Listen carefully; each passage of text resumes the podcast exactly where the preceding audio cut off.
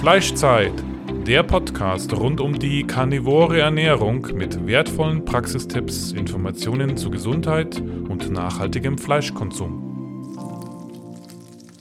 Andrea! Fleischzeit! Unser Partner heißt jetzt carnivoro.eu und bietet Supplemente rund um die karnivore Ernährung in höchster Bio-Weidequalität. Es gibt dort wertvolle Innereien wie getrocknete Leber, Herz, Milz, Knochenmark oder einen Innereienmix. Nicht nur die Mineralien, sondern auch die Vitamine sind durch die schonende Gefriertrocknung zu 95 Prozent erhalten. Das Verhältnis von Vitaminen und Mineralien ist in Innereien perfekt auf unseren Körper abgestimmt, da es sich um ein natürliches Lebensmittel handelt, das unsere Vorfahren über Jahrtausende konsumiert haben. Auch die Aufnahme durch unseren Körper erfolgt auf natürliche Weise gegenüber Nahrungsergänzungsmitteln, die isoliert hergestellt werden und häufig Zusätze enthalten. So gibt es auch Knochenbrühe in praktischer Pulverform zum Auflösen, auch ohne Zusätze, ganz natürlich mit einem hohen Anteil an Kollagen. Sichere dir jetzt mit dem Code Carnitaria 5% Rabatt auf deinen ersten Einkauf. Ja, es ist mal wieder soweit. Neue Woche, neue Runde Fleischzeit Podcast mit Andrea und mir. Und heute haben wir uns gedacht, sprechen wir ein bisschen übers Fasten. Ja, da ist vor allem Dave dieses Mal der Experte. Ähm, Dave, wie bist du zum Fasten gekommen? Ja, man kann ja in einer der ersten Folgen, wo ich über meine Krankheitsgeschichte erzähle, ähm, nachhören, dass ich gesundheitliche Probleme hatte und ähm, das lange bevor ich Carnivore geworden bin. Und damals mehr oder weniger gezwungen war zu fasten, weil ich einfach nichts mehr zu mir nehmen konnte. Und damals hatte ich die erste Berührung mit dem Fasten, weil ich einfach zwei Tage lang nichts gegessen habe. Also ich konnte und wollte nicht essen und habe dann zwei Tage lang einfach nichts zu mir geführt. Wirklich komplett gar nichts, außer Wasser damals. Ja, also aus der Not heraus. Aus der Not heraus, genau. Und ähm, damals hatte ja meine Krankheitsgeschichte auch ganz viel mit meinem Darm zu tun und ich hatte eine, also eine extreme Darmreizung, ich hatte einen extremen Blähbauch zu dieser Zeit, ähm, der sich dann schon über drei Wochen gehalten hat und wirklich ähm, ja, höchst problematisch für mich war und ich einfach keine Nahrung mehr zuführen konnte, ohne Schmerzen, ohne ähm, wirklich ja, völlig von der Spur zu sein. Und ähm, wie gesagt, dann habe ich 48, circa 48 Stunden einfach nichts mehr gegessen und habe dann im Anschluss gemerkt, dass sich mein kompletter Darm eigentlich, wo ich jetzt wochenlang Probleme hatte davor und ich natürlich noch Nahrung zu mir genommen habe, ähm, eigentlich regeneriert war, mehr oder weniger. Also dieser akute Krankheitszustand war nicht mehr vorhanden. Dieser Blähbauch und die Schmerzen waren einfach weg nach zwei Tagen. Und dann ist mir das erste Mal mehr oder weniger bewusst geworden, okay, also es hat durchaus sehr, sehr starke Auswirkungen, wenn man keine Nahrung zuführt, vor allem auf Krankheitszustände. Ja, das heißt auch, dass die Nahrung dem, dem Verdauungstrakt eigentlich die Probleme bereitet hat. Genau, das war eigentlich dadurch die indirekte Bestätigung dafür, dass natürlich das Essen sehr, sehr problematisch war. Einerseits das Essen, das ich zugeführt habe, andererseits natürlich auch die Häufigkeit und die Frequenz, wie oft ich gegessen habe, ähm, in Verbindung mit den Lebensmitteln, die ich gegessen habe. Und ähm, für mich war dann im Zuge dessen halt klar, okay, ähm, ich bin jetzt nicht hundertprozentig irgendwie geheilt im Sinne von, dass ich wieder einfach essen kann, was ich will und so oft ich will. Und ich habe gewusst, ich brauche eine Strategie, um damit einigermaßen umgehen zu können. Und da ich gemerkt habe, okay, diese zwei Tage Fasten haben mir extrem geholfen, habe ich natürlich angefangen, ein bisschen zu recherchieren und äh, nachzuforschen. Und natürlich stößt man als allererstes immer mal auf intermittierendes Fasten. Mhm. Und ähm, für mich war dann klar, okay, also ich werde das weiter einbauen und habe halt angefangen, einfach mir, ich nenne das, bezeichne es nicht als Fasten, aber ich nenne es einfach so, ich habe mir einfach gewisse Zeiträume genommen, wo ich einfach nicht gegessen habe. Und das hat angefangen mit so 14 Stunden immer, dann bin ich irgendwann auf 16 Stunden hoch und ähm, habe damals auch schon gemerkt, und ich war damals ja noch nicht Carnivore, Mhm. aber ich habe damals schon gemerkt, dass zum Beispiel meine Haut besser wird, Mhm. dass, ähm, dass ich in den, in, den, in den Fenstern, wo ich keine Nahrung zuführe, ähm, beziehungsweise nachdem ich Nahrung zugeführt habe und in so ein Fenster reingehe, auch zum Beispiel mein Blähbauch nicht so schlimm ist und äh, der Mhm. sich ja also besser hält sozusagen im Sinne von einem guten Zustand. Mhm. Also interessant. Das heißt, ähm, diese Pausen tun dem Körper anscheinend unheimlich gut, um sich zu regenerieren. Also Auf jeden Fall. Und Und wenn man, glaube ich, auch, also das glaube ich auch, wenn man richtig dann auch wirklich tief hungrig ist, erst wenn man isst und nicht zwischendrin die ganze Zeit snackt, dann ist es ja auch ein absolutes Körpersignal, was man befolgt, wenn man dann erst isst. Ja. Und wenn, wenn man ja die ganze Zeit snackt, tust du ja deinen Körper im Grunde ja bombardieren ähm, mit, mit ständigen äh, Signalen, die er eigentlich in diesem Sinne gar nicht richtig verarbeiten kann. Ja, Ne? du weißt selber, was hormonell passiert, wenn wir ständig essen. Vor allem, wenn wir zum Beispiel Kohlenhydraten, zuckerhaltige Lebensmittel essen, was in unserem Gehirn passiert. Und ähm, man kommt dem Ganzen ein Stück weit zuvor dadurch, auch wenn man schon 12, 14, 16 Stunden nichts isst. Und auch wenn ich damals das Ganze noch nicht sehr bewusst reflektiert habe, habe ich doch ein Stück weit bewusster gegessen Mhm. und bewusster wahrgenommen, wann ich esse und was ich esse. Und das ist schon ein sehr großer Schritt, ähm, der auch mit der Gesundheit zu tun hat, wahrzunehmen, was esse ich jetzt? Habe ich jetzt esse ich jetzt, weil ich wirklich Hunger habe, oder esse ich, weil, ähm, weil ja, weil ich Appetit habe und ständig esse aus Gewohnheit? Und das war schon ein Punkt, der mir damals schon aufgefallen ist auch, dass ich gemerkt habe, ich bin, ich nehme Nahrung bewusster zu mir und ich kann bewusster damit umgehen. Und ähm, ich muss sagen, das wird mehreren Menschen so gehen, mh, zum Beispiel auch bevor sie Carnivore geworden sind, das Essen und das Essverhalten war einem nicht wirklich präsent. Ich glaube, viele Menschen essen einfach, ohne es zu reflektieren. Und sobald man die Nahrungsaufnahme und die Häufigkeit der Nahrungsaufnahme auch reflektiert, wer, werden einem ganz viele Dinge bewusst auch. In Bezug auf sich selbst und in Bezug auf die Nahrung, die man zu sich nimmt. Und ähm, für mich war es dann so, dass mir diese Struktur, die ich mir sozusagen mh, auferlegt habe, indem ich gesagt habe, ich möchte längere Perioden nichts essen, damit ich mich besser fühle, hatten natürlich nicht nur Auswirkungen darauf, wie oft ich esse, sondern allgemein auf meine Struktur in meinem Alltag auch. Ja, du fühlst dich einfach auch besser, weil du das Gefühl hast, ähm, dein Leben ist irgendwie jetzt, also strukturierter. Man hat ja im Grunde, wenn man snackt, das, das tut irgendwie automatisch einem auch, ja, die, die, die Disziplin nehmen im Alltag, die Ordnung nehmen im Alltag, das spürt ja der Körper irgendwie, dass du dich irgendwie so gehen lässt oder so, gell? Man, ja, man, man verliert seine Struktur, man, man verliert irgendwie mh, seinen Fokus auch ein Stück weit durch ständiges Essen. Und dadurch, dass man sich davor einfach mal eine Struktur zurechtlegt, ähm, wird es einfacher auch im Alltag, andere Dinge umzusetzen. Weil ich weiß, wenn ich sage, ich esse um die um die Uhrzeit, ähm, dann habe ich einen Zeitraum, den ich füllen möchte, weil ich mir das eben vorgenommen habe. Und dann erledige ich vielleicht Dinge, ähm, keine Ahnung, oder, oder mache Dinge, die mir Spaß machen, was auch immer, aber es ist eine Struktur vorhanden. Und ich habe damals gemerkt, und ich war da noch im Studium, mir hat diese Struktur extrem geholfen, die hat mich vorangebracht. Ja. Und da hat eben das Essen die Grundlage für diese Struktur gelegt. Und ich glaube, das kennen ganz viele Menschen, dass sie ihren Tag nach dem Essen auch richten, so ein Stück weit. Und ähm, es gibt aber auch ganz, ganz viele Menschen, die das nicht tun und ständig essen und, und dadurch aber nur an Essen denken die ganze Zeit. Und für mich war das dann so, ja, ich habe es geschafft, mir dadurch eine Struktur anzueignen im Alltag, die mich voranbringt. Und ähm, dann ähm, habe ich das ungefähr ein Jahr lang so gemacht. Also ich habe ein Jahr lang ähm, immer wieder mit, mit verschiedenen Zeitfenstern gespielt, in denen ich einfach nicht esse und ähm, habe damit einfach so ein bisschen rumprobiert, aber bin nicht wirklich tiefer in die ganze Sache eingestiegen. Und dann bin ich ja nach diesem Jahr auf Carnivore umgestiegen Mhm.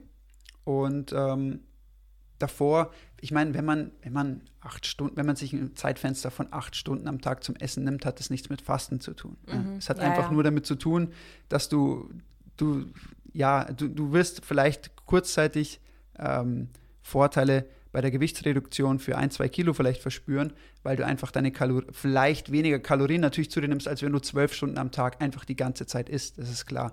Aber im Grunde hat es nichts mit Fasten an sich zu tun. Das ist einfach äh, nicht vergleichbar mit einem nachhaltigen, vernünftigen Fasten.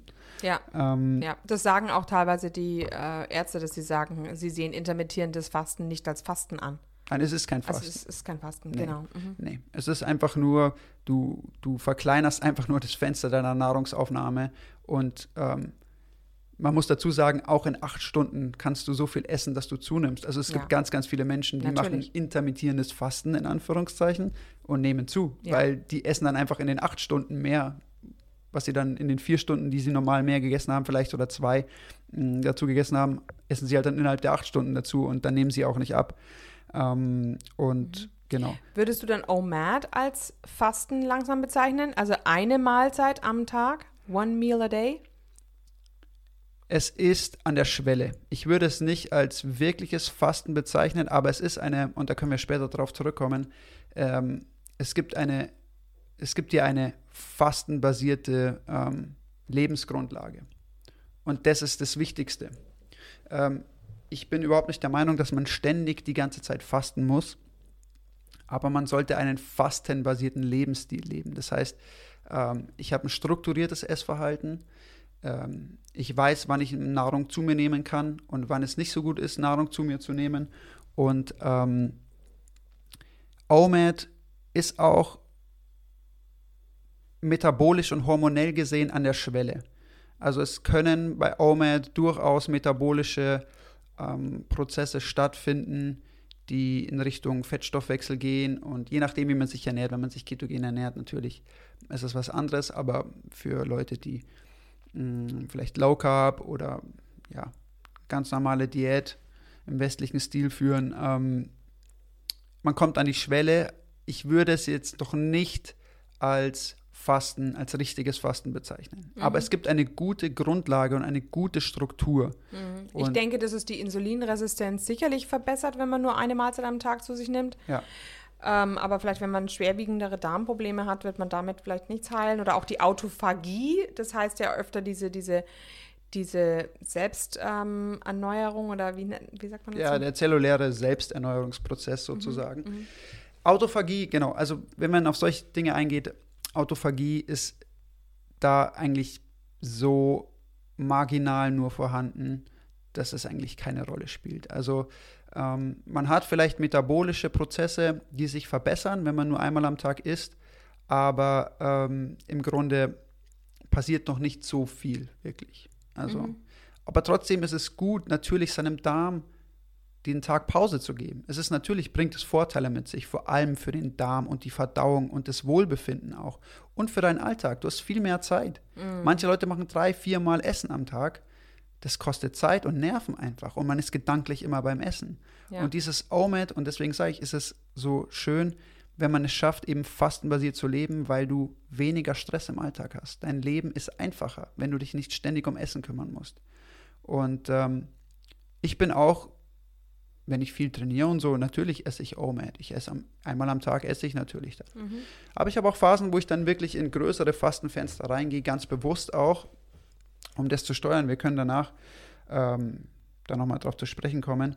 Aber im. Grunde ähm, bin ich dafür, fastenbasiert zu leben und das variabel einsetzen zu können. Weißt du, was ich meine? Das ist einfach, ähm, es muss auch nicht immer OMAD sein. Es muss auch erstmal am Tag 16 Stunden, 18, 20, aber mach es einfach bewusst und versuch einfach ähm, mit dieser Struktur auch umgehen zu können und zu sagen, okay, man muss nicht dogmatisch an die ganze Sache rangehen, aber ich habe eine Struktur und weiß, wie ich, wie ich diese variieren kann und anpassen kann an gewisse Situationen. Mhm.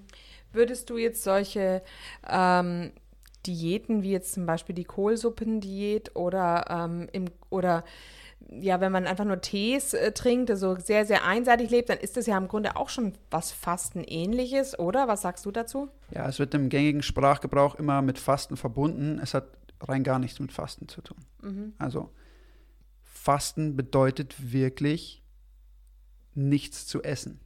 Ja. Nichts zu essen. Und auch kein Essen in flüssiger Form zuzuführen. Also auch keinen Kaffee? Kaffee, ähm, da ist es, ja, da kann man ähm, drüber streiten, sagen wir es mal so. Also, ähm, ob Kaffee jetzt sinnvoll ist während dem Fasten, ist die eine Sache, aber ähm, man muss auch differenzieren beim Fasten. Geht es dann nur um metabolische Prozesse? Geht es nur darum zu fasten, um in die Ketose zu kommen oder in der Ketose zu bleiben? Oder fastet man wirklich, wie du schon vorher angesprochen hast, zum Beispiel, um gewisse Heilungsprozesse zu fördern, mhm. um einfach Krankheiten vielleicht gezielt anzugehen, um Hormone und hormonelle Prozesse wieder zu optimieren zum Beispiel, ähm, dann muss man differenzieren. Und ähm, beim Kaffee ist es so, der Kaffee wirkt sich natürlich nicht aus auf, oder nicht, nicht sehr viel aus auf zum Beispiel deine Ketose. Du bleibst natürlich in der Ketose, aber ähm, grundsätzlich zum Beispiel auch, wo wir vielleicht später nochmal kurz drauf zu sprechen kommen können, ähm, durch den zirkadianen Rhythmus, ja. ähm, den Schlaf- und Wachrhythmus, den Schlaf-Wachrhythmus ist es so, dass sobald man gewisse Dinge zuführt und auch Kaffee ist in irgendeiner Form ähm, mit gewissen Nährstoffen ähm, voll, ähm, hormonelle Prozesse in Gang gesetzt werden. Ja, es wird der Cortisol ausgeschüttet und dadurch wird man wach. Also das sowieso, genau. Also mhm. deine Hormone durch das Cortisol, also durch das Koffein und dann das Cortisol, das dadurch ausgeschüttet wird, werden natürlich hormonelle mhm. Prozesse mhm. getriggert. Ja, und es entsteht ja auch eine Blutzuckerschwankung, also auf alle Fälle durch den Kaffee. Und das ist ja eigentlich etwas, was man beim genau. Fasten nicht möchte. Genau, das ist, aber grundsätzlich kann man sagen, ähm, durch diesen äh, Schlaf-Wach-Rhythmus und durch unsere Hormone ähm, ist es so, dass wir ja evolutionär gesehen oder allgemein, wir führen in der, Nacht nicht, in der Nacht nichts zu. Das heißt, wir äh, führen rein gar nichts zu in der Nacht. Mhm. Im Prinzip kann man sagen, wir fasten ja trocken in der Nacht. Mhm. Und sobald man etwas anderes als ähm, Wasser zuführt, und äh, werden hormonelle Prozesse in unserem Körper getriggert. Mhm. In irgendeiner ja. Form. Ob ja. das jetzt ja.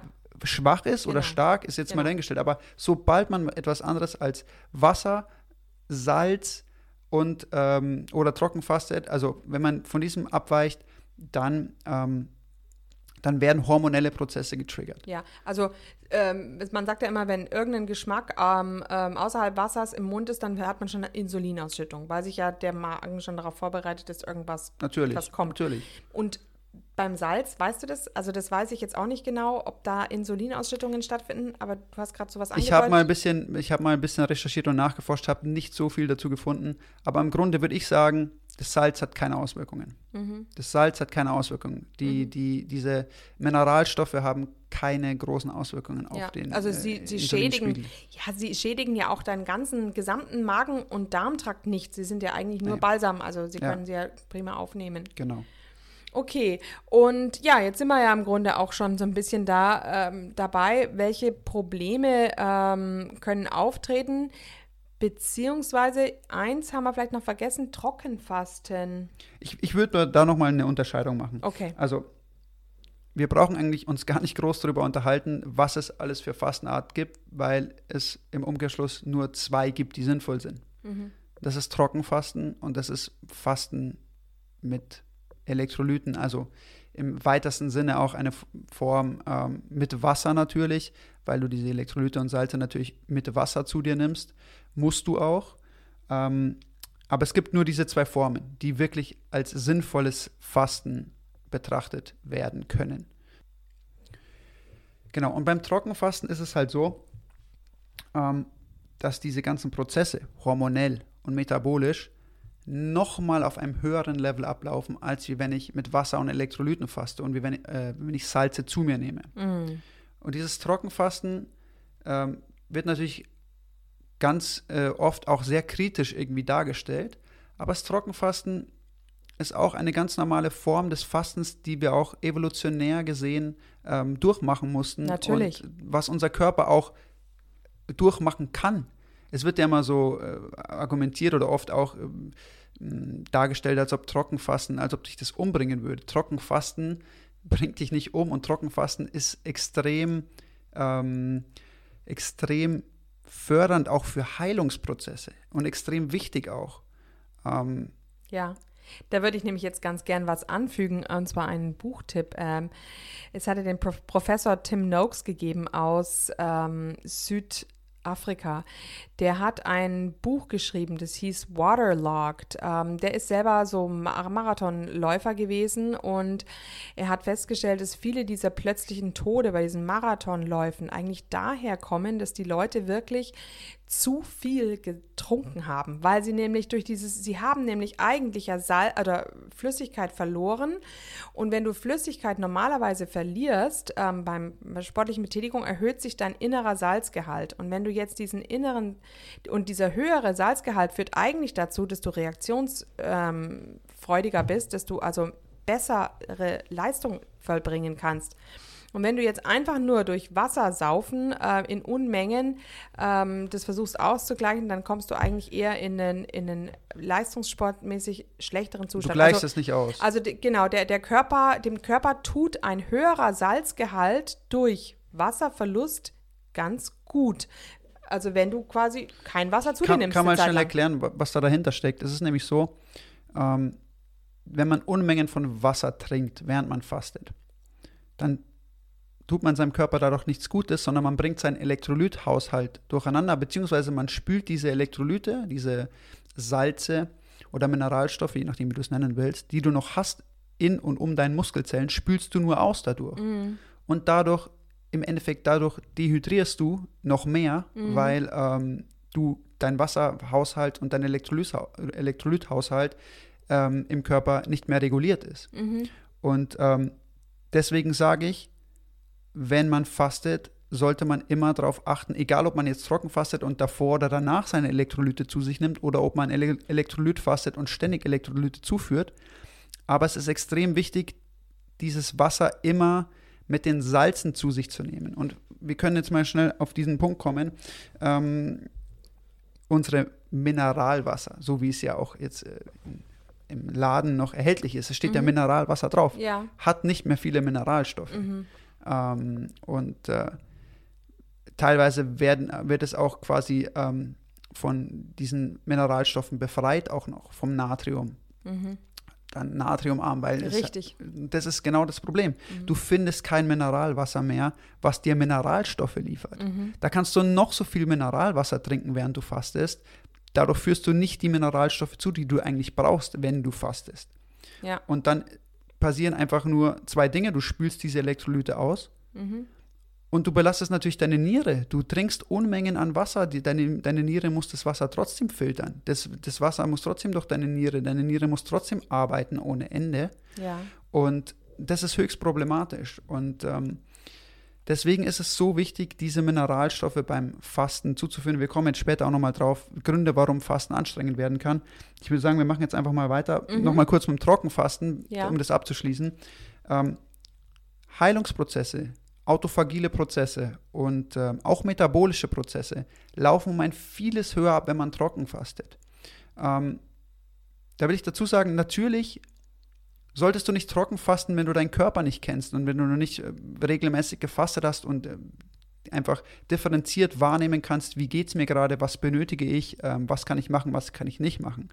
Aber diese pauschale Abwertung des Trockenfastens, dass es ähm, schädlich und gefährlich ist, ist, stimmt einfach nicht. Ja, also wenn du ja auch einen ganz extremen Durst verspüren kannst, kannst du ja deinen Trockenfast auch brechen und dann eben. Natürlich, natürlich. Aber ich muss dazu sagen, also ähm, ich habe Trockenfasts gemacht, wo ich trainiert habe. Ich habe Trockenfasts gemacht, wo ich in die Sauna gegangen bin.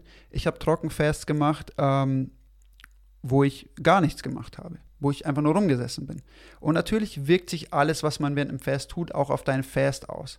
Aber ich kann jetzt mal grundsätzlich sagen, wenn man sich vornimmt, trocken zu fasten und ähm, sagt, man macht es angenommen für 48 Stunden und hat einen ganzen Tag, wo man, wo man ähm, quasi nichts trinkt, nichts isst natürlich, ähm, dann ist es so, dass du erstens kein Wasser verlierst. Also der Körper ist sehr gut darin, auch diese Wasserreserven zu halten, wenn dein Elektrolythaushalt stimmt. Und ähm, es ist nicht so, und, und die, ich habe immer oft diesen, dieses, diesen Eindruck, dass irgendwie dieses Bild vorherrscht, ähm, dass wir irgendwie ständig trinken müssen. Ja, das müssen wir nicht. Das ist ja, das heißt so ungefähr, ähm, also trinke, bevor du durstig bist oder wie wäre es denn, atme, bevor du eigentlich atmest. Also es ist ein vollkommen logisch, dass das. Also erstens glaube ich, ähm, wir trinken so viel oder in der Gesellschaft ist es wird dieses Trinken mittlerweile so hoch gehalten, weil einfach dadurch, dass wir so viel Kohlenhydrate konsumieren und der Darm so viel arbeitet, der Darm zieht ja auch Wasser, wenn er, wenn er Kohlenhydrate verdaut.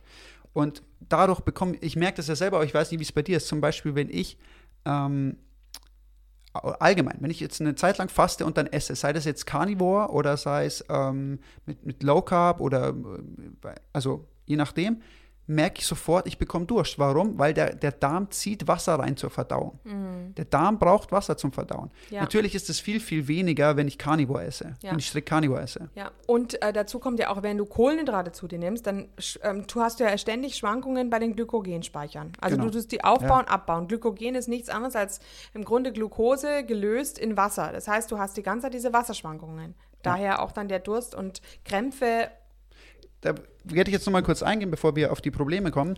Ähm, das wollte ich vorwegnehmen bei den Problemen. Ähm, fällt mir jetzt gerade ein, weil du es sagst. Ähm, ich wollte es kurz erklären, wie das abläuft und warum ganz viele Menschen Wassereinlagerungen haben und ja. wie man die wegbekommt. Ähm, vielleicht für manche Leute gar nicht so uninteressant. Es ist so, also natürlich, wenn wir, wenn wir kohlenhydratreich essen und wenn wir, wenn wir äh, da ja die Glykogenspeicher mal voll und leer machen, ist es ganz klar, also die Kohlenhydrate ziehen Wasser. Das mhm. ist so. Und die ziehen viel Wasser. Ja, also ja, ja. Das dreimal so viel Wasser wie die Menge an Kohlenhydraten, ja, die du nimmst. Ja, so. mindestens, glaube genau. ich sogar. Mhm. Und ähm, das ist schon mal klar, warum Leute mehr Wasser halten, die viel äh, Kohlenhydrate essen. Und ähm, jetzt ist natürlich so eine Sache, was passiert da eigentlich außerdem noch? Weil ganz viele Leute haben ja diese subkutanen Wassereinlagerungen in den Beinen oder je nachdem am Bauch auch, an den Armen, wo auch immer. Ähm, kann man pauschal nicht sagen, wo sich das einlagert, aber viele Leute haben Probleme mit der Wassereinlagerung. Und da kommt jetzt das Problem auf, dass uns natürlich jetzt die, äh, die gegenwärtige Gesundheitswissenschaft und Ärzte und was auch immer immer raten, weniger Salz zu essen. Weil natürlich das böse Salz natürlich und unsere Arterien und Bluthochdruck und so.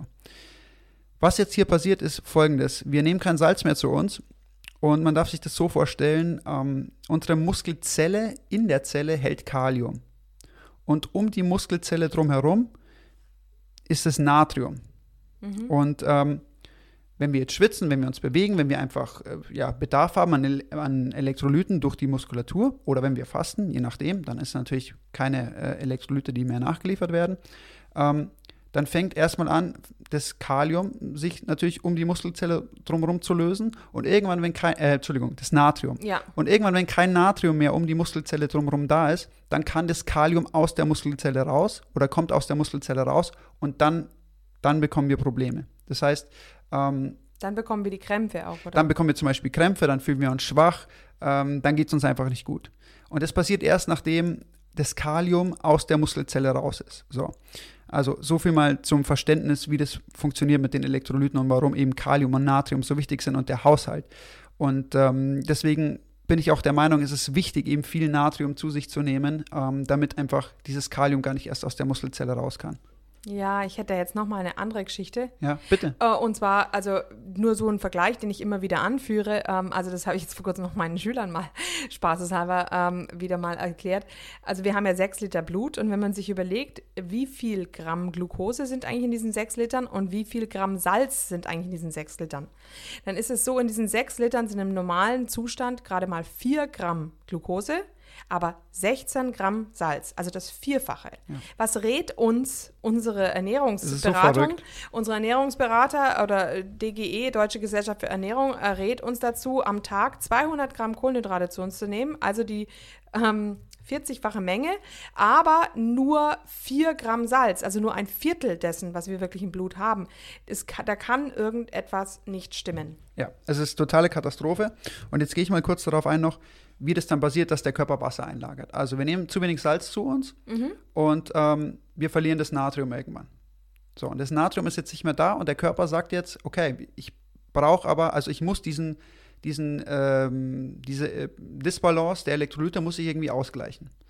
Und dann signalisiert der Körper, und das hat damit wieder zu tun, eigentlich, dass wir eigentlich, eigentlich unsere Mineralstoffe eigentlich über unser Wasser aufnehmen sollten. Und früher war das Wasser ja viel mineralstoffreicher. So, Mhm. unser Körper signalisiert uns jetzt, ähm, okay, ich muss das irgendwie ausgleichen. Ich muss diesen Natriummangel irgendwie ausgleichen, weil natürlich der Körper ist dann darauf bedacht, das wieder ins Gleichgewicht zu bringen. So, jetzt haben wir kein Natrium mehr, führen kein Natrium mehr zu und der Körper sagt, okay, ich brauche jetzt Natrium, ich muss diesen Mangel ausgleichen. So, jetzt sagt er dir, du hast, also signalisiert dir Durst, Wasser, Mineralstoffe zuführen und du fängst an zu trinken. Ja. So, jetzt ist da natürlich in, in dem Wasser, das wir zuführen, keine Mineralstoffe mehr drin. So, und der Körper ähm, speichert dann dieses Wasser. Das heißt, der Körper, um diesen Natriummangel auszugleichen, speichert der Körper dieses Wasser ein. Und das siehst du dann eben, indem die Leute irgendwie Wassereinlagerung haben unter der Haut, je nachdem an welchen Körperstellen. Mhm. Und ähm, der Körper hält dieses Wasser so lange, bis er wieder einen geregelten, na, ein geregeltes Natriumlevel hat. Ah ja, ja, Und- interessant. Mhm. Und ähm, das sieht dann so aus, also das Wasser folgt immer dem Natrium. Das heißt, wenn du dann zum Beispiel anfängst, wieder Salz zu essen und dein Natrium, äh, deine Natriumeinnahme zu erhöhen, dann kann es vorübergehend sein, dass du noch mehr Wasser einlagerst, weil das Wasser folgt immer dem Natrium, okay? Mhm. Mhm. Und sobald aber dein Körper signalisi signalisiert oder weiß oder merkt einfach, okay, das Natrium ist jetzt wieder hoch genug, die Level passen wieder, dann lässt er das ganze subkutane Wasser los. Mhm. Das heißt, ähm, das Geheimnis hinter diesen ganzen Wassereinlagerungen ist eigentlich größtenteils der Natriumgehalt, den Mhm. du im Körper hast. Ah ja. Und ähm, dann ist es so, wenn du, wenn du, wenn du ähm, balancierte und ausgeglichene Elektrolytlevel hast, vor allem Natrium und Kalium, dann ist es so, dass dein Körper das Wasser, das er braucht, nimmt, speichert und den Rest spült er wieder aus. Du lagerst kein Wasser ein dadurch. Mhm. Und ähm, genau, und das ist eben ein Riesenproblem, dass wir kein Salz mehr essen, dass unser Elektrolyt Elektrolythaushalt völlig aus den Fugen gerät. Und dann speichert der Körper, einfach Wasser, bis er sagt, okay, jetzt sind die Level wieder so, dass ich dieses Wasser loslassen kann, dass kein Mangel besteht. Ja, ich denke mir auch früher, also zum einen ähm, finde ich das ganz interessant, weil wir jetzt auch zum Beispiel im Baden-Baden an der Quelle waren und so. Und wenn man sich so ein Wasser äh, mal, so ein Wasser trinkt, das ist immer salzhaltiger. Das schmeckt ja immer voll mit, äh, total nach, also nach Metallen natürlich auch, alle möglichen Geschmäcker, da ist viel mehr drin, das, das stimmt. Ähm, und ähm, das zweite, das weiß ich jetzt nicht mehr. Egal, wir machen einfach weiter. Ähm, wir haben uns jetzt auch mal so ein bisschen Gedanken darüber gemacht, beziehungsweise wollten darüber sprechen, die Probleme, die einfach aufkommen können. Genau, und wenn man eben beim Fasten so einen wahnsinnigen Hunger bekommt, dann nehme ich jetzt an, dass einem dieses Salz, dieses Salzwasser vielleicht ganz gut tut. Genau, genau, das ist essentiell, essentiell für den Hunger. Ähm, wollen wir so Stück für Stück einfach durchgehen? Ja. Also, ich fange einfach an, so pau also pauschal jetzt mal ein paar Gründe zu nennen, warum Fasten anstrengend sein kann. Okay? Und äh, wie man einem anstrengenden Fast zuvorkommen kann. Weil ich möchte jetzt mal ein für alle Mal vorwegnehmen, wenn man richtig fastet, bekommt man keinen Hunger. Okay? Fasten hat nichts mit Hungern zu tun. Und Fasten hat an sich jetzt mal grundsätzlich auch nichts damit zu tun, sich zu Tode zu quälen, okay? Ja. Ähm, und beim Fasten ist es wie allem anderen, beim Sport ähm, und bei allen anderen Dingen, wo man einfach mehr erreichen möchte, muss man sich halt manchmal auch quälen. Ne? Und wenn ich sage, irgendwie, ich möchte jetzt ähm, meinen Heilungsprozess auf die Spitze treiben, dann hat das natürlich auch damit zu tun, dass man sich anstrengen muss, auch beim Fasten. Aber grundsätzlich möchte ich jetzt mal sagen, wenn man einen geregelten ähm, 48 oder 72 Stunden Fast mal machen möchte, dann hat das nichts damit zu tun, dass man sich zu Tode hungert, Schmerzen hat, Hunger hat die ganze Zeit und äh, sich irgendwie, ähm, keine Ahnung, nicht mehr fortbewegen kann, wenn man so kaputt ist und wenn man so erschöpft ist. Hat nichts damit zu tun. Und ähm, da will ich mal ein paar Sachen anführen. Also einmal, was ganz wichtig ist, bevor man in einen Fast reingeht, ist natürlich die Kalorienaufnahme. Also es ist ja klar, wenn ich irgendwie 500 Kilokalorien esse und dann in den Fast reingehe, dass es ab irgendeinem Zeitpunkt natürlich anstrengender wird, weil du das natürlich immer in den äh, Bezug zu deinem Kaloriengrundumsatz setzt. Das ist natürlich anstrengender, als wie wenn ich davor vernünftig Kalorien aufne aufnehme, vielleicht mehr als meinen Grundumsatz oder doppelt so viel, je nachdem, und dann faste. Das heißt, es bedeutet immer, bevor man fastet und wenn man ausgiebig fasten möchte, dann hat es natürlich auch damit zu tun, davor genügend Kalorien erstmal aufzunehmen. Mhm. Also sich zu denken, ich will jetzt ab, ich habe überschüssiges Fett, ich will jetzt unheimlich abnehmen, also esse ich jetzt einfach überhaupt gar nichts mehr auf einen Schlag. Da muss man jetzt differenzieren. Also, wenn ich jetzt sage, ich gehe in den Fast rein oder du bist jetzt mittlerweile auch schon an einem Punkt, wo dein, dein, dein Körperfettanteil nicht riesig ist. Also es ist noch was da, aber natürlich nicht mehr riesig. Und da muss man differenzieren an der Stelle. Wenn ich jetzt zum Beispiel mit, zurzeit werde ich vielleicht 12% Körperfett haben. Mhm. Wenn ich jetzt mit 12% Körperfett da reingehe, dann muss ich natürlich mehr Kalorien aufnehmen, weil ich nicht mehr viel Fett am Körper habe, natürlich, äh, mit dem ich versorgt werden kann während einer Fastenperiode. Geht man jetzt aber von jemandem aus, der wirklich übergewichtig ist, geht man von Leuten aus, die wirklich 10, 15 Kilo und dann Open End äh, zu viel haben, ähm, dann ist es völlig egal. Dann kannst du sofort in den Fast reingehen. Und so mache ich das auch zum Beispiel mit äh, den übergewichtigen Kunden, die ich habe. Wir gehen sofort in den Fast rein. Mhm. Weil die Leute merken, und ähm, Gut, das hat dann damit auch zu tun, ist man schon fett adaptiert oder nicht? Wie gut kann man damit umgehen? Ja. Ähm, das kennen alle, das kennst du auch als Carnivore, wenn du diese, diese ähm, Schwelle überwinden musst, wo du einfach aus dem Glykogenstoffwechsel in die Ketose reingehst, das ist immer schwer. So, mhm. das ist immer anstrengend.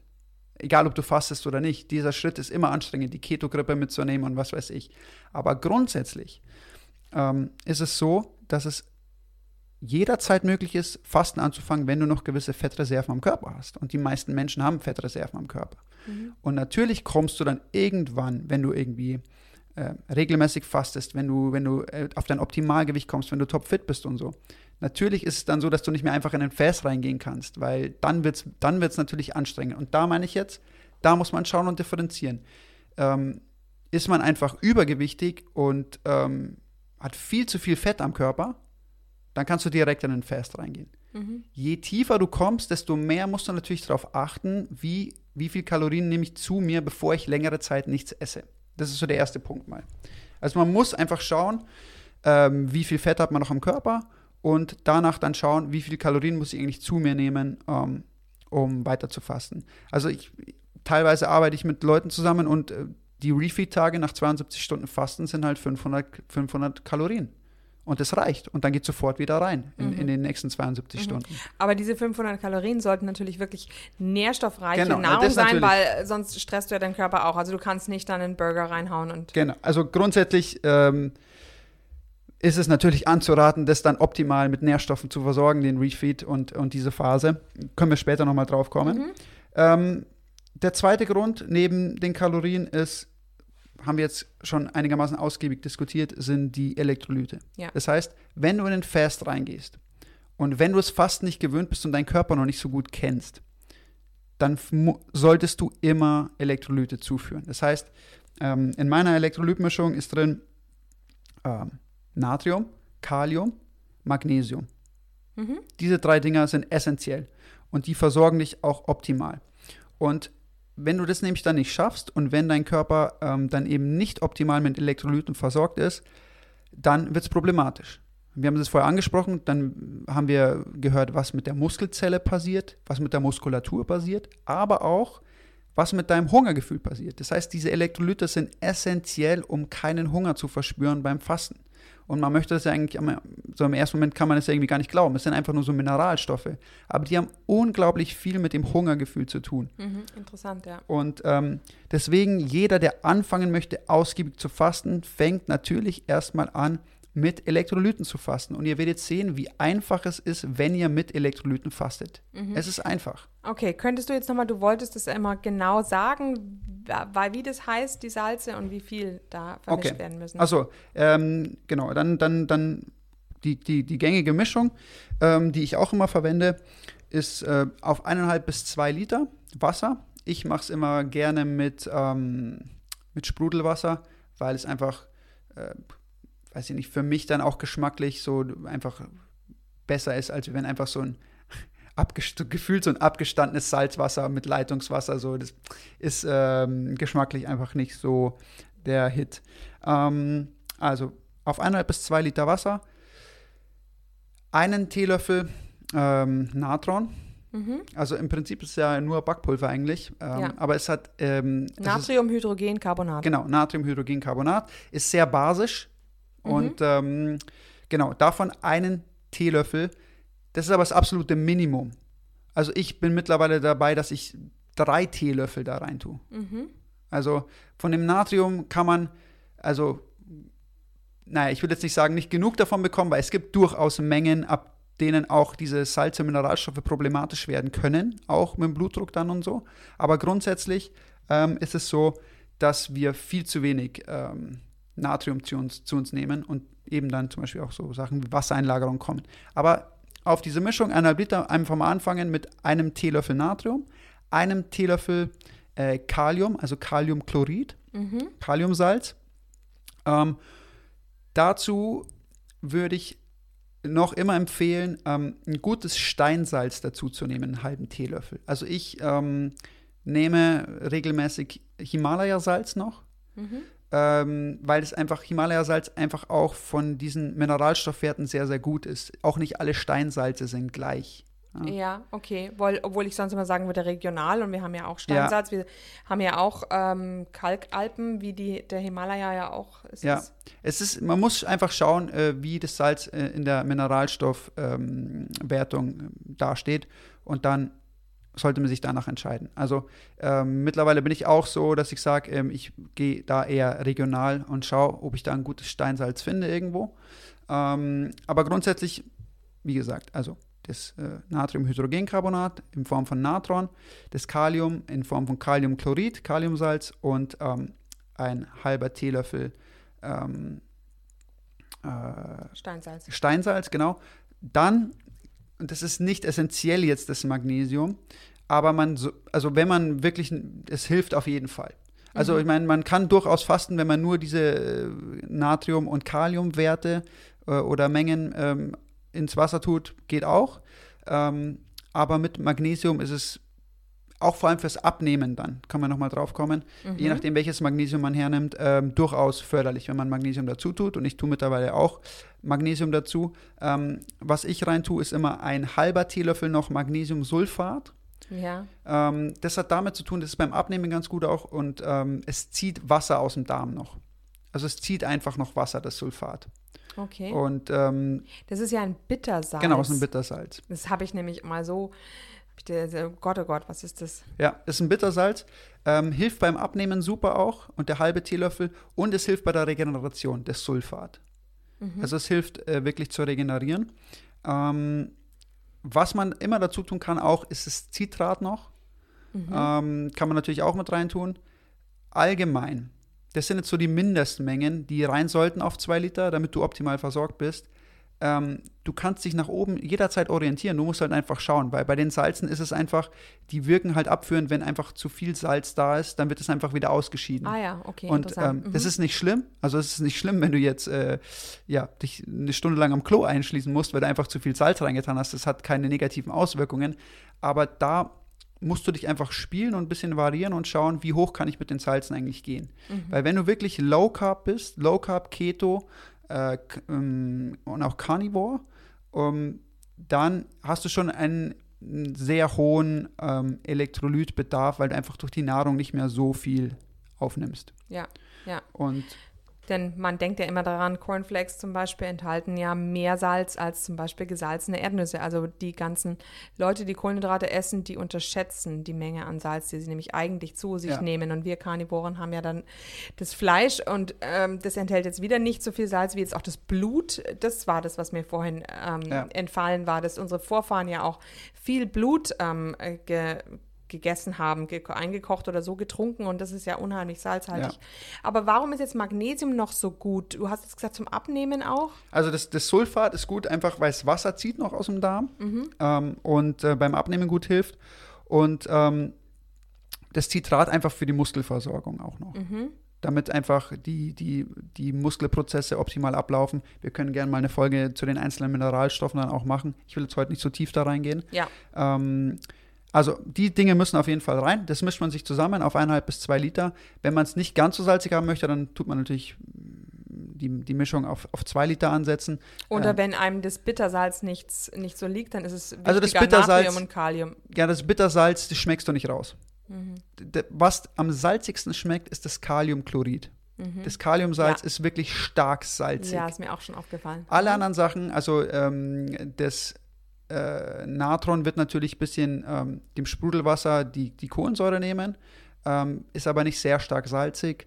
Ähm, das Steinsalz wirst du auch nicht spüren, das Sulfat auch nicht. Also was es die ganze Sache salzig macht, ist das Kalium. Mhm. Ähm, wobei ich dazu sagen muss, es gibt, also ich habe noch keinen Kunden erlebt bei mir, der nicht nach zwei, drei Tagen gesagt hat, entweder er schmeckt es so an sich gar nicht mehr raus, dieses Salzige, und viele Leute sagen, sie können das Wasser gar nicht mehr anders trinken, weil es einfach ihnen nicht mehr schmeckt ohne diesen. Und es, es hat schon, es gibt diesem Wasser, es gibt dem Wasser nicht so einen, so einen Meerwasser-Salzgeschmack, wo du denkst, okay, sondern es ist wirklich, es gibt dem Wasser so das gewisse Etwas. Mhm. Und wenn du dann damit auch noch verbindest, dass du wirklich wichtige Stoffe zu dir nimmst, ähm, dann, dann kann es durchaus sein, dass man das Wasser eigentlich gar nicht mehr anders trinken möchte. Mhm. Das habe ich Ja, jetzt schon ja. ganz oft erlebt. Also ich mag es auch, ich habe es jetzt hier gerade eben vor mir äh, stehen. Ja. Genau. Ja.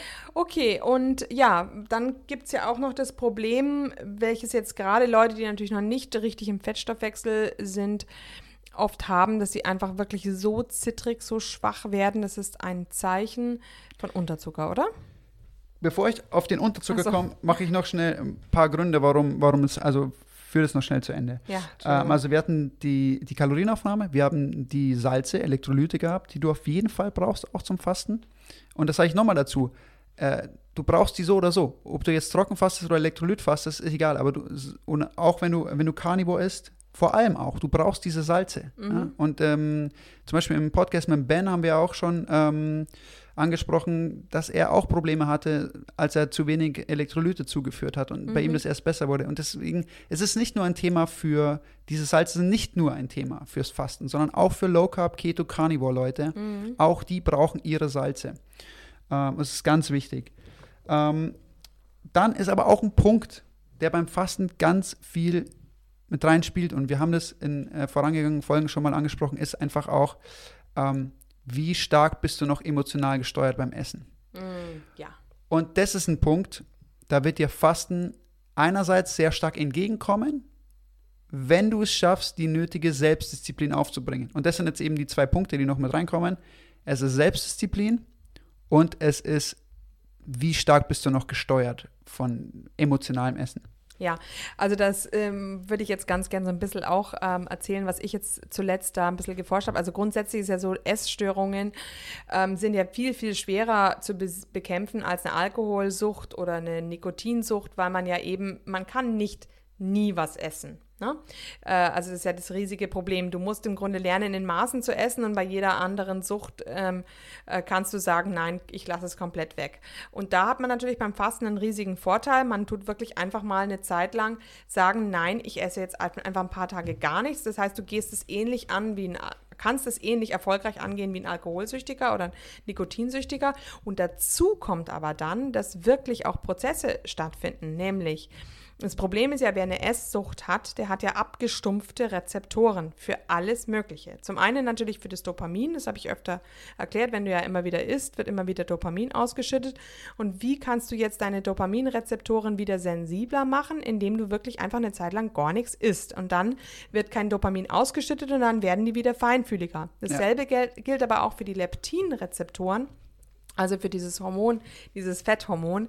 Ähm, genau, also von dem her kann ich mir das gut vorstellen. Ich glaube, wir haben es in irgendeiner Folge schon mal kurz angeschnitten oder angesprochen, diesen Punkt im Mittelalter zum Beispiel, dass Leute, die irgendwie vollkommen verrückt waren, beziehungsweise halt irgendwelche psychischen Probleme hatten und voll am Durchdrehen waren, ähm, einfach mal drei Tage lang in Kerker geworfen wurden, ohne Wasser, ohne Essen.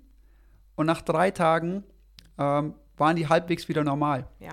Und ähm, du kannst innerhalb, wenn du, wenn du drei Tage strikt fastest, körperlich jede Sucht überwinden. Vielleicht nicht psychisch, aber körperlich drei Tage fasten und du überwindest jede Sucht. Ähm, ich kann es zum Beispiel ganz gut äh, durch Erfahrungen auch jetzt ähm, noch ein bisschen verdeutlichen. Kaffeesucht. Ganz viele Kunden von mir ähm, waren kaffeesüchtig. Mhm. Und ähm, ich habe zum Beispiel eine Kundin, die hat, ähm, also ich glaube am Tag ungefähr zwei 500 Milliliter so To-Go-Becher Kaffee getrunken. Einen in der Früh und dann über den Tag verteilt nochmal. Also ein Liter Kaffee am Tag. Und ähm, die hatte schwer, also wir haben dann angefangen zu fasten und ähm, Kaffee rauszunehmen, einfach um den Schlaf zu verbessern, um, um einfach diese ständigen ähm, Cortisolstöße und die, die Blutzuckeranstiege rauszunehmen. Und die hatte schwerste Entzugserscheinungen. Die hatte Nervenschmerzen in den Beinen, dass sie nicht mehr richtig gehen konnte. Übelkeit, Kopfschmerzen. Also Ja. es war ein, wirklich ein richtiger Entzug. Und wenn du Entzüge machen willst, dann gibt es nichts Besseres als Fasten. Weil du, wie du es eben gerade schon angesprochen hast, sei es jetzt in Bezug aufs Essen oder auf andere Süchte, deine hormonellen Prozesse und Hormone, äh, Es vielleicht es reguliert sich. es reguliert wieder. sich. Vielleicht, wenn nicht, wenn du musst natürlich dann öfter dann schon auch noch hin und wieder wirklich schauen, das zu regulieren, nachhaltig. Aber diese ersten 72 Stunden, die bringen dir unglaublich viel, Mhm. um, um diese hormonellen Prozesse zu regulieren. Und das Fasten bringt unglaublich viel für solche Prozesse. Das heißt, ähm, es ist immer ein kalter Entzug dann, Ja. blöd gesagt, Ja. aber dieser kalte Entzug ist nötig. Mhm. Ähm, und diese, dieses Fasten unterstützt es sehr gut, solche Mhm. kalten Entzüge. Es ist, mag hart sein dann, aber wir waren nach vier Tagen, war die Sache gegessen. Und dann war kein Kaffee mehr drin und ähm, es ging ohne Kaffee und es war tausendmal besser für sie. Ja, interessant. Also ich glaube, du machst mir jetzt doch langsam Lust aufs Fasten und auf den Kaffeeentzug, weil wenn ich jetzt auf den Kaffee verzichte äh, am Morgen, ich weiß, dass ich gegen Mittag schwerste Kopfschmerzen habe. Also wirklich schwere Genau. Kopfschmerzen. Und das, diesen Punkt zu überwinden und das ähm, geht halt ganz gut in Zusammenarbeit, einfach wenn man jemanden äh, beiseite stehen hat, der einem quasi wirklich sagt, ist normal, bleib dabei, glaub mir, danach wird es dir besser gehen, dann ist es natürlich einfacher. Ähm, aber im Grunde, ich habe vor allem beim Kaffee bei so vielen Leuten jetzt schon gesehen, die so erhebliche Entzugserscheinungen von Kaffee hatten, wo du ja denkst, dieser Kaffee unterstützt dich in irgendeiner Weise auch in deinem Leben und deinem Alltag und tut dir gut, aber kein Lebensmittel oder Nahrungsmittel oder was auch immer du deinem Körper zuführst, das so starke Entzugserscheinungen mit sich bringt, kann gut für dich sein. Mhm. Das, Das ist ist, ja bei der Zigarette nicht einmal so, dass du schwerste, also dass du Schmerzen hast, wenn du auf die Zigarette verzichtest, ist nicht so. Ja, also und deswegen bin ich so skeptisch beim Kaffee und ich würde jedem raten, den Kaffee rauszulassen, weil er euch keine Vorteile bringt. Und ich habe es bei keinem Kunden gesehen, dass es ihm danach irgendwie so ging, so, ach ja, aber eigentlich war es mit Kaffee doch besser. Nein, und ich habe selber sehr, sehr viel mit Kaffee experimentiert und mir ging es auch nicht besser mit Kaffee. Ja, ich könnte mir auch vorstellen, man wird halt einfach insgesamt ruhiger. Also du bist ja immer wieder am Tag so ein bisschen, du bist so ein bisschen so wie angespannt, angespannt und dann willst du irgendwas essen und dann ah, kommt so die Entspannung. Ne? Ja. Und, ähm, und ich könnte mir vorstellen, wenn man eben über einen längeren Zeitraum fastet, dass man grundsätzlich einfach diese gesamte Anspannung liegt ja auch nur daran, dass du die ganze Zeit diese Hormonschwankungen hast. Natürlich, und, ja, klar. Und, und du kommst dann im Grunde in einen konstanten Level und der ist dann eigentlich durchweg entspannt. Und Genau. du hast dann die Kontrolle über deinen Körper auch. Also, Total, ja. Du erlangst sie wieder. Und das ist ein Punkt, den ich, den, mit dem ich die Gründe noch abschließen möchte, ist, ja, du brauchst Selbstdisziplin, wenn du fasten möchtest. Auch wenn du am Anfang nur 20 Fa Stunden fasten möchtest. Du brauchst immer Selbstdisziplin beim Fasten. Weil es geht irgendwann einfach nur noch darum, und du schaffst es durch Fasten, du kannst dann irgendwann trennen ähm, zwischen Appetit und Hunger, okay? Und es gehört am Anfang einfach mal dazu, sich auf seinen Arsch zu setzen und einfach zu sagen, nein, ich esse jetzt nicht die ganze Zeit. Ich faste jetzt einfach mal 24 Stunden oder 48 Stunden. Und so viel Selbstdisziplin kann jeder aufbringen. Das ist nicht unmöglich, 48 Stunden nicht zu essen. Wenn du die Dinge befolgst, Elektrolyte, genügend Kalorien davor aufzunehmen, dann wirst du nämlich merken, wenn du davor, nehmen wir mal an, nehmen, wir gehen jetzt gar nicht auf, äh, auf äh, Fettverlust oder so ein, sondern wir gehen einfach nur davon aus, jemand möchte 48 Stunden fasten, einfach nur um es zu schaffen, um sich zu beweisen, ich schaff, schaff's 48 Stunden zu fasten. Von mir aus isst du, ähm, bevor du in den Fast reingehst, innerhalb von 8 Stunden nochmal, was weiß ich, 3000 Kalorien. Okay? Ähm, das ist auf jeden Fall machbar. So, dann isst du 3000 Kalorien davor und ich wette mit dir, nach 10 Stunden oder nach 5 Stunden, 5 bis 10 Stunden bekommst du in Anführungszeichen Hunger, also Appetit. Und du weißt ganz genau, mit den 3000 Kalorien, die ich mir davor reingehauen habe, hat es nichts damit zu tun, dass mein Körper mir jetzt sagt, ich brauche wirklich Nahrung, sondern es kommt einfach nur von deinem Kopf. Und man lernt es sehr schnell zu unterscheiden zwischen Appetit und Hunger, ähm, während man fastet. Und es hat am Anfang einfach nur damit zu tun, das sage ich jedem meiner Kunden, Leute, nehmt euch eine Woche und reißt euch eine Woche zusammen. und macht vernünftige Mahlzeiten und seid einfach so strikt und ähm, selbstdiszipliniert, dass ihr nicht diesem Appetitreiz nachgebt. Und wenn du das einmal überwunden hast und das im Griff hast, dann ist Fasten das einfachste der Welt. Also regelmäßiges. Natürlich gibt es auch noch, es gibt immer, man kann es nicht pauschal sagen, es gibt immer Fasts, die anstrengend werden aus irgendwelchen Gründen, weil du vielleicht nebenher noch mehr Stress hast oder so. Aber grundsätzlich nimm dir eine Woche Selbstdisziplin und faste ein bisschen und ähm, du kannst erstens deinen Appetit von deinem Hunger trennen. Und das ist schon mal ganz wichtig. Ob du ihm dann nachgibst oder nicht, ist zweitrangig. Aber du denkst dann wenigstens nicht, dass du dem Hunger nachgibst, sondern du weißt, ich habe gerade meinem Appetit nachgegeben. Und ähm, dieser Punkt Selbstdisziplin ist auch essentiell fürs Fasten. Weil ja. man muss es einfach mal schaffen zu sagen, ich weiß, ich habe jetzt Appetit, ich weiß, ich habe vor kurzem erst groß gegessen, ich brauche jetzt nichts zu essen.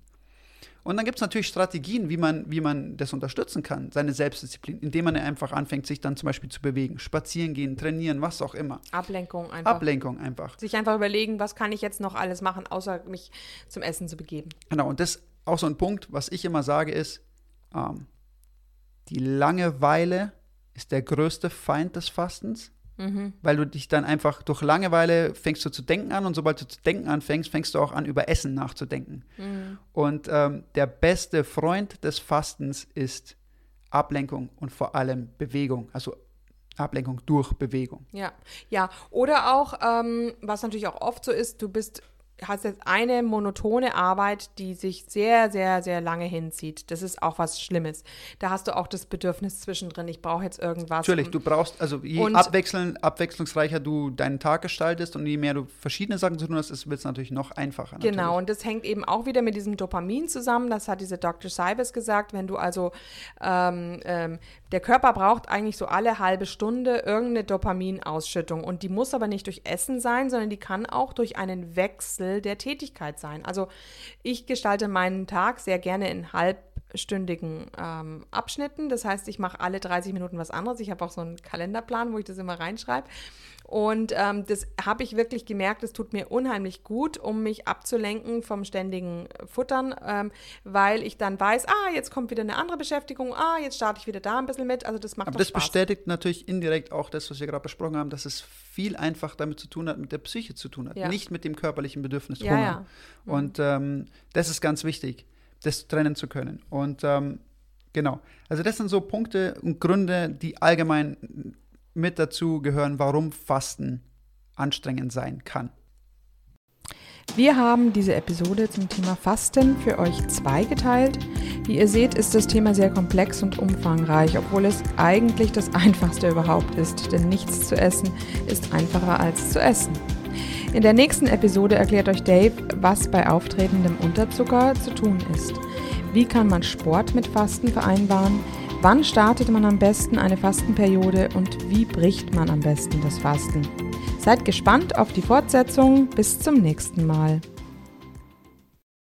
Und hier unser Haftungsausschluss. Alle Inhalte im Podcast werden von uns mit größter Sorgfalt recherchiert und publiziert. Dennoch übernehmen wir keine Haftung für die Richtigkeit, Vollständigkeit oder Aktualität der Informationen. Sie stellen unsere persönliche, subjektive Meinung dar und ersetzen auch keine medizinische Diagnose oder ärztliche Beratung. Dasselbe gilt für unsere Gäste. Konsultieren Sie bei Fragen oder Beschwerden immer Ihren behandelnden Arzt.